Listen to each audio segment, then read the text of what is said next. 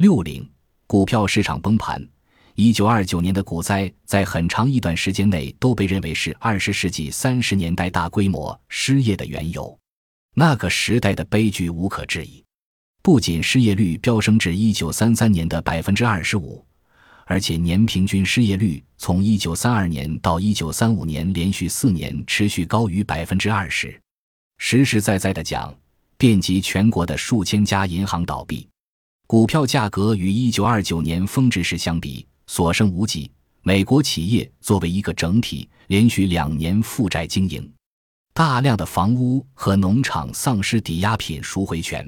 人们不得不搬入临时住宅，其中便包括隐喻胡佛总统而命名为胡佛村的棚户区。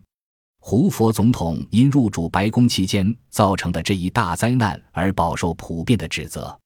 胡佛总统的继任者罗斯福引领美国走出大萧条的观点一度广为流传，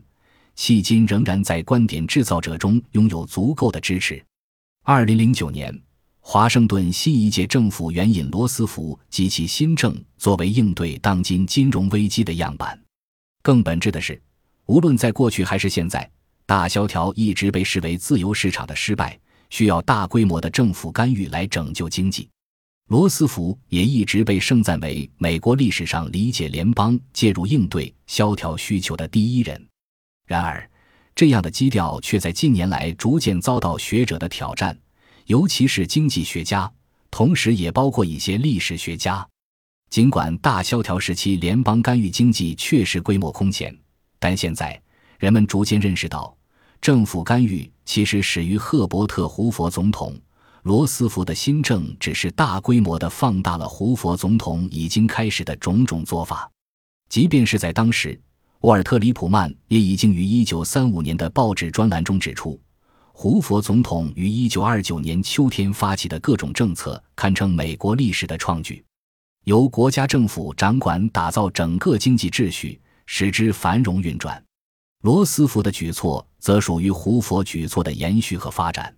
胡佛总统也意识到，自己为了拯救国家于萧条之中而介入经济的种种举措，开创了历史的先河。在我的前任总统中，没有一个相信这样的事情会成为政府的职责。他在回忆录中写道。甚至罗斯福总统政府的前任成员们，也在多年后承认胡佛总统的许多创举被罗斯福采纳和发扬光大。尽管胡佛总统的政治形象和媒体形象在他卸任总统之后的很多年中都被引用为无所作为的总统先生，然而，真正的问题并不在于究竟是谁应该获得第一个发起联邦干预的美誉，而在于干预本身是否真的值得称赞。当今，在面对衰退和萧条时，联邦政府必须有所作为的论调得到了广泛的认同，但与此同时，政府干预的实际结果却没有得到媒体以及政坛足够的详细核查。本集播放完毕，感谢您的收听，喜欢请订阅加关注，主页有更多精彩内容。